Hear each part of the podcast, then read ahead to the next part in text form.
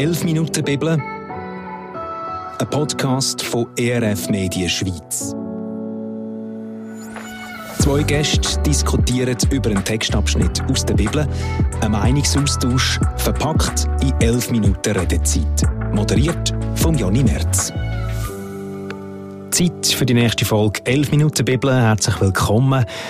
Das ist der Podcast, wo wir 11 Minuten Zeit haben, und äh, mindestens in dieser Folge von heute hätten wir also tatsächlich noch ein paar extra Minuten gebraucht. Könnt ihr aber selber herhören, wie das Ganze tönt. Und bei mir zu Gast heute in dieser Ausgabe sind Thomas Zink und Miriam Merz. Die arbeiten beide als Pastor und Pastorin in der Freien Evangelischen Gemeinde Zwintertour. Und mit ihnen rede ich über den Textabschnitt aus dem 1. Thessalonicher Brief, Kapitel 5, Verse 16 bis 18. Seid zu jeder Zeit fröhlich, hört niemals auf zu beten, vergesst auch nicht, Gott für alles zu danken, denn das erwartet Gott von seinen Kindern. Also, ich habe fest, immer fröhlich sein, nie aufhören beten, für alles Danke sagen. Ist noch recht die Pendenzenliste. Wie geht es euch damit, wenn ihr das hört? Äh, ja, das, also, es geht mir auch so. Eben, ich, ich finde vor allem der erste Teil ist, ist recht steil. Ähm, immer, immer fröhlich sein. Ich finde, ich finde das Betten und das Dankbar sein kann man sich irgendwo noch erinnern. Mhm. Das kann man sich noch eher vorstellen, dass man sich das vornimmt. Ähm, fröhlich sein, so ein bisschen auf Kommando oder fast noch mit dem Ausrufezeichen, wie es da steht. Ist es wird sogar erwartet, ja, heisst es genau. am Schluss vom Text. Oder? Das ist der schwierigste, das ist der schwierigste Teil auf jeden Fall für mich. Ja. Du schmunzelst, Miriam. Wie ja, gehst du damit um? Ja, ich finde auch sicher klar der schwierigste. Ich habe mir jetzt aber vorher auch überlegt, wenn das ja ein Text ist, der nicht nur eine Einzelperson ist, sondern eine Gemeinschaft dann überlege ich mir einfach so, du musst dich eigentlich auch ein bisschen an die grundfröhlichen Leute halten und manchmal färbt das ja wirklich auf dich ab. Also mhm. mit den Menschen, wo du dich umgibst, die färben dich auf dich ab und da musst du einfach viele in dieser Gemeinschaft wirklich die suchen, wo ihnen das sehr einfach fällt. Also du, du sprichst mit dieser Gemeinschaft äh, den Kontext an rundum, wo der Vers drin kommt, in dem ersten Thessalonicher ähm, ein Brief an eine Gemeinde, dort drin muss man das verstehen, Thomas. Ja, genau. Der Paulus schreibt äh, den Brief an die Gemeinde in Thessaloniki und ähm, spricht eine, eine, Gruppe an. Ähm, genau, macht da am Schluss, wo wir jetzt uns da befinden, macht er so Anweisungen, wo er, äh, wo er die Gemeinde anspricht, so ein bisschen, auf was sie sollen achten und in dem Kontext muss man den Vers verstehen. Genau. Also wenn du von Schluss redest, eben von Briefschluss in dem Sinn, der Brief, der an die Gemeinde geht und jetzt kommt noch so ein bisschen die Essenz zusammenfassen. Zusammenfassung, genau. Und dann hebt der Paulus nochmal so den Finger auf und sagt, hey, aber fröhlich sein, nicht aufhören beten, Gott für alles Danke sagen, das wird erwartet. Also es ist ja eigentlich noch viel mehr, oder? Also das ist jetzt der Vers, oder? Also genau. man der ganze die Schlussliste ist noch, der Katalog ist noch grösser, oder? Also alle, die zulassen, mal noch die Verse rundherum lesen, dann gibt es noch ein bisschen mehr zu dieser Pendenzenliste drauf. Tauchen wir in den Vers ein. Also äh, eben ich stutze schon nur beim ersten. Immer fröhlich sein. Kann das eine Erwartung sein, die Gott an einem hat? Freude ist eine Frucht vom Geist, oder? Also im Galater 5,22 ist ja die Auflistung und dort ist Freude ist etwas, wo, ist, wo irgendwo, was heisst, wenn wir den Geist in uns haben, dann wird das eine von unseren Auswirkungen sein. Mhm. Und gleichzeitig ist es einfach nicht realistisch, dass wir das jedes Mal und immer und permanent schaffen. Ähm, als Christ nicht und so, also als Mensch sowieso nicht, oder? Und ihr als gut Theologe Theologin, Theologe ja auch nicht. Also einfach jemand, der sich irgendwie mit dem täglich beschäftigt, immer völlig sein Leid nicht drin. Miriam. Nein, es ist, um leider ehrlich müssen Sie nicht mehr was machen. Mal manchmal schon. Aber ich finde, wenn das Leben überholt, dann gehe ich eher auf die andere Seite vom Ross runter. Was mich aber wie auch ein Gedanke gekommen ist, Jesus ist auch mit seinen Jüngern manchmal ganz verschieden umgegangen. Und mit dem Thomas, dem Zweifler, dem hat er gesagt, also schau, leg deine Hände in meine Wunde. Also er ist dort, hat wirklich der zweifelt, der hat irgendwie mhm. Mühe und hat nicht von ihm erwartet, hey, jubeln, sondern sagen, also gut, komm, dann muss ich mit dir nochmal eine extra Runde gehen. Und er ist die auch gegangen. Und darum finde ich, ich glaube, es ist ein mega schöner, schöner Wunsch, mhm. aber ich glaube nicht jetzt eine Erwartung von Gott gegenüber uns. Obwohl er sich ja wahrscheinlich wiederum auch wünscht, dass all das Gute, was er uns schenkt, dass das irgendwo eine Freude aus uns kann auslösen kann. Ich habe mich noch gefragt, ob es vielleicht auch perspektivisch ist, oder?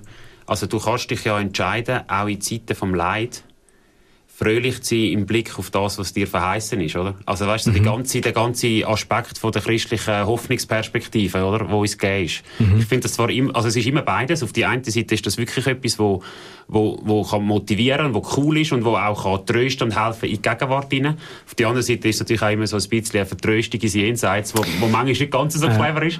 Aber vielleicht ist auch das gemeint, oder? Also, also du, du hast auch in, in, in dunklen Zeiten hast du irgendwo ein Licht am Ende vom Tunnel, weil mhm. wir wissen, wohin sich die ganze Geschichte wird entwickeln. Und wie wir am Schluss von der Offenbarung lesen, dass der Tag wird kommen, wo alle Tränen getrocknet sind. Und vielleicht klingt es auch in dem Sinn irgendwo vielleicht Trost zu finden. Eben, es ist ja dann noch viel verlangt, irgendwo fröhlich zu sein. Aber. Immer fröhlich sein. Eben, du sprichst äh, irgendwo das, das Leben danach auch an, wo, man, wo eine Hoffnung ist äh, im christlichen Glauben, dass das etwas könnte sein könnte. Was machen wir denn mit dem Ausdruck, hört nie auf beten? Also niemals irgendwie 24 Stunden 24-7 so beten? Oder wie müssen wir das verstehen, die Aussage? Ich habe mal etwas Schönes gehört, was mir irgendwie nachgegangen ist, wo einer mal gesagt hat, mit Gott reden ist eigentlich wie atmen. Also wie, es ist ein ganz natürlicher Prozess, den der menschliche Körper macht und wo wie unser Gespräch, unsere Zwiesprache mit Gott eigentlich genau so etwas natürlich soll sein. Nicht vielleicht nur in diesen Minuten, wo ich mir ganz bewusst Zeit nehme, um irgendwie auch Bibel lesen und irgendwie Gott meine Anliegen bringen oder ihm Danke sagen für etwas, sondern etwas, was uns irgendwo den ganzen Tag begleitet. Dass ich eigentlich permanent immer wieder in das Gespräch gehe, eben halt atme. Mhm. Dass das ein Teil wird, ähm, von meinem Alltag, das immer im Gespräch sein, das Betten. Also gar nicht so, eben, wie du es angetönt hast, die Momente, wo man sich vielleicht vorstellt, ich falte meine Hände und senke mein Haupt und dann bin ich äh, so am Betten und das kann ich mir ja gar nicht vorstellen, die ganze Zeit, sondern es ist mehr äh, ein ganz natürlicher Teil von deinem Alltag, so, wenn ich dazu lasse. Oder ich würde sagen, es soll es nicht ausschliessen. Die ja. sehr intensiven Gebetszeiten sollen das andere nicht ausschliessen und umgekehrt oder auch nicht ersetzen sondern es soll ein Gespräch sein und bleiben mit dem Gott durch den Alltag, in allem hinein, wo wir sind. Und wiederum aber, glaube ich, dort ist es auch gut, sehr bewusst einmal die Stille zu suchen und alle Türen zuzumachen und uns sagen, also Herr, da bin ich. Mhm. Also ich finde, ich find, man könnte auch noch, also es, es, es tut halt unser Bild von, von Gebet vielleicht auch noch ein bisschen weiten, oder? Also je nachdem, in was für eine christliche äh, Denomination dass man aufgewachsen ist, ist es dann halt tatsächlich so, dass äh, immer um die gleiche Zeit oder immer in der gleichen Form oder so und das ist ja sicher nicht gemeint, oder? Aber ich finde, das, das, das Bild von Gebet darf sich ja auch weiten. Dann, dann ist es eben auch nicht einfach nur, ich sitze jetzt her und rede, sondern es ist vielleicht einmal ein Moment von der Stille oder vom Losen oder, vom, oder tatsächlich irgendwie ein Atemgebet oder... Oder also, ein Gespräch vielleicht sogar mit einem anderen Menschen, genau. auch ein Moment vom Gebet sogar sein Genau, also ich, ich finde auch, lässt ein, um irgendwo das, das Thema vom, oder allgemein Gebet als Thema einfach weiter zu mhm. verstehen. Was machen wir mit dem Danken? Also nicht vergessen, Gott für alles zu danken. Ist das etwas, was ihr in eurem Alltag könnt pflegen könnt? Ich versuche das sehr, ja. Also ich habe ich ha recht lange so ein Dankbarkeitstagebuch geführt, weil ich das ein bisschen kultivieren wollte. Ähm, weil es ja, glaube sogar so Untersuchungen gibt, die sagen, das, ist, das hat irgendwo etwas auch mit dem Glücksempfinden zu tun. Also wenn du immer wieder dir sagst, hey, ich, ich habe so viel zum Danken sagen, das wirkt sich irgendwo auf mhm. unsere Psyche aus irgendwann wieder aufgehört. Aber äh, also das, hat, das ist schon noch spannend gewesen. Also wenn du so anfängst aufschreiben jeden Abend, merkst du, es, ist, es passiert so viel Gutes, oder? und irgendwo auch Gott gegenüber dankbar sein. Ich finde, das ist schon sehr eine gute Haltung. Ähm, der, der, Mensch ist halt oftmals so, dass er vor allem das sieht, was noch nicht gut ist. Mhm. Und bewusst sich zu entscheiden, das anders zu machen. Und ich habe es jetzt persönlich noch so in meinem Gebetsleben, ich habe so ein paar liturgische Gebete in meinem Alltag, wo ich immer so die gleichen Abfolgen habe und dort äh, tue ich quasi das Danke sagen immer an den Anfang stellen. Genau, weil es so, für mich so der Klassiker wäre, so Gott vor die Füße zu rühren, was mich alles nervt. Mhm. Oder was mich, und wieder jetzt sagen, nein, ich will mit einer anderen Haltung kommen. Ich will, ich will zuerst für all das Danke sagen, wo, wo mir irgendwo gegeben ist, wo, wo mir anvertraut ist und dann komme ich aus dem raus so ins Bitten. Also mit dem umgehst du eigentlich gerade das, oder vergesst auch nicht zu danken, wie es da heisst. Das ist das, was wir häufig vergessen. Wir beten, wir bitten um etwas, dass etwas verändert. Du stellst es gerade am Anfang, damit es nicht vergisst. Genau. Das ist noch ein schöner.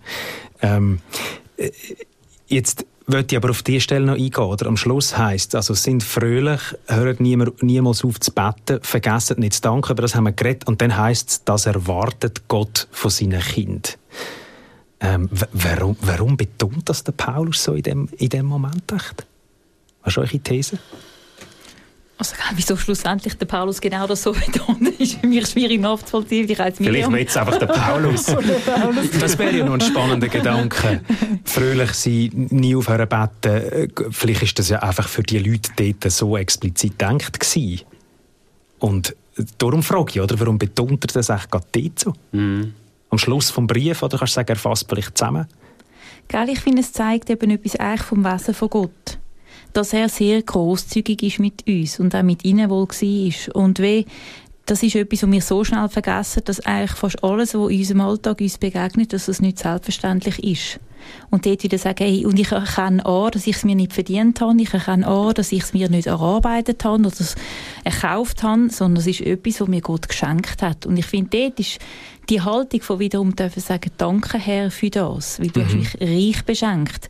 Das gibt auch eine Großzügigkeit gegenüber anderen. Also nicht nur, dass Gott großzügig ist zu mir, sondern wir sagen, hey, und das darf mich wiederum großzügig sein ähm, zu anderen, wenn ich erkenne, was ich überhaupt bekommen habe. Und ich glaube, dort darf man die Haltung durchaus an, sagen, ja, das dann auch wieder ein Dank oder also mehr du, du findest das Wort erwarten findest du gerechtfertigt. Man könnte ja sagen, Gott wünscht sich das von seinen Kindern. Ja, aber, aber, der, aber also wenn man es auseinander nimmt, oder, das ist ja das Wort warten drin, oder? Und das finde ich eigentlich, das bringt recht gut auf den Punkt, wie es Gott macht, oder? Also es steht ja da nicht, dass er das befiehlt. Mhm. Es ist ein bisschen mehr als ein Wunsch. Mhm. Also es ist so, es, es bringt auch etwas von dieser Sehnsucht von Gott ähm, zum Ausdruck, äh, Beziehung zu haben mit uns, oder? Also er wartet wirklich auf das, oder? Also nicht nur erwartet, sondern er wartet. Und das, kann, das würde ich sagen, ja, das macht er. Also ich meine, das ist ja eine Art von Beziehungsaufnahme, oder? Also dort, wo wir beten, wo wir unsere Dankbarkeit ausdrücken, das ist ja genau das, wo wir in Beziehung treten mit Gott. Und das wünscht er sich, das ist ihm wichtig. Und gleichzeitig ähm, ist es nicht ein Befehl. Ja. Aber es ist irgendwo eben ein, ein bisschen mehr als ein Wunsch. So, hey, ich, ich ermögliche euch das, ich gebe euch das. Und das wäre schön, wenn etwas zurückkommt. Genau. Danke vielmals euch für das Gespräch. Hast du noch etwas sagen Miriam? Ich habe gerade deine Lippen gesehen, die sich noch kurz bewegt haben zum Schluss. Wir dürfen das einmal über die elf Minuten reinschieben. Nein, ich habe für mich einfach noch gedacht, gell, eigentlich sagt von seinen Kindern. Also eigentlich redet dort von der Kultur, die soll bei ihm herrschen Und es soll auch eine Kultur vom Danksagen sein.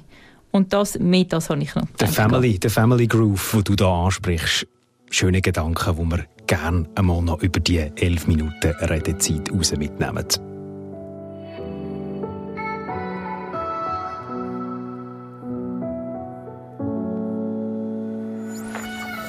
11 Minuten Bibel, ein Podcast produziert von ERF Media Schweiz.